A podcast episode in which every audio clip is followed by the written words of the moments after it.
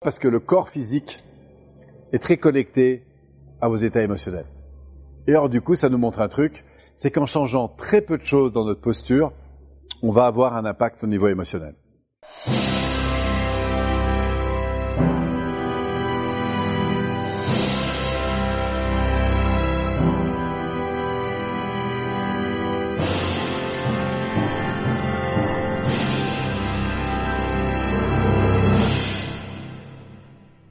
L'idée d'être tout le temps au top, c'est pas une bonne idée. Mais il y a des moments où c'est intéressant d'être au top, tu vois, donc tu vas remonter un peu. Vous verrez que tous les déprimés, vous voyez, finissent par s'affaisser devant. D'accord Ça va avec. Tous ceux qui sont en insécurité s'affaissent devant. À la manière dont vous rentrez dans une salle, dont vous vous comportez, je peux vous en dire long sur la manière dont vous allez gérer l'environnement. À la manière dont vous me parlez d'une situation, on verra ça plus loin, ça s'appelle faire du calibrage. Bien sûr, je peux regarder vos yeux, votre visage, mais je vais regarder comment ça se passe à ce niveau-là. Donc tout ça pour dire que le corps est plus puissant que l'environnement.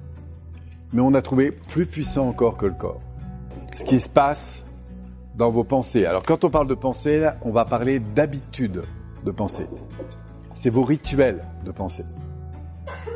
D'accord? Parce que vous pouvez monter le centimètre, mais si vous avez des rituels de pensée encore négatifs, d'ailleurs le centimètre ne va pas rester, et ça va prendre le dessus. Si vous voulez agir de manière positive sur vos pensées, je vous suggère trois directions importantes. La première, c'est le vocabulaire. Les mots que vous utilisez, MOT, pour décrire euh, l'environnement. Alors, je peux être fatigué, mais c'est pas la même chose de me dire j'en peux plus, je suis mort, à me dire oula, je sens que j'ai besoin de retrouver un peu d'énergie. Vous allez me détendre un petit peu. Vous voyez, on va retrouver notre vocabulaire orienté solution et surtout, et ça a l'air de rien, mais ces mots, ils impactent énormément notre système physiologique. La deuxième chose qui va être aussi très importante, c'est votre capacité à passer rapidement d'un problème vers une solution. C'est une affaire de focus. Vous venez de rater le train. Malheureusement, du coup, vous ratez l'avion. Et vous perdez les trois semaines que vous avez payé un prix fou aux Bahamas. Et vous restez donc à Paris. En combien de temps vous allez remettre le focus sur le positif? C'est ça dont on parle. Est-ce que je reste dans ma tête à me raconter toutes les horreurs qui viennent du coup amplifier encore la perte? Ou est-ce que vous dites, bon, gratitude, qu'il y a des cadeaux cachés que je vais découvrir là derrière, et au fond, là où j'en suis, à quoi j'aspire maintenant, et comment je peux réorganiser ma vie ici et maintenant, et parfois découvrir des trucs incroyables, vous n'auriez même pas imaginé qu'ils puissent se produire? Pourquoi? Parce qu'à ce moment-là, la nature même, l'univers même, va se mettre en résonance avec votre faculté à fonctionner.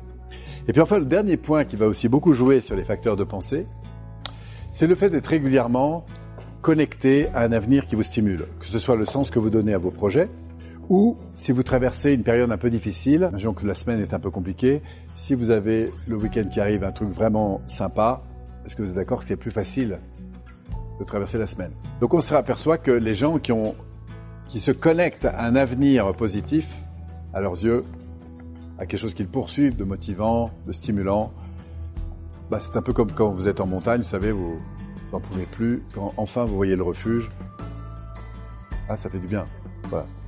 On dit que l'espoir fait vivre, et euh, bah, mentalement, quand on est connecté à un avenir qui nous stimule, qui nous attend, euh, c'est évidemment plus facile. Donc voilà ce qui peut aider votre mindset, votre faculté à penser de manière plus positive.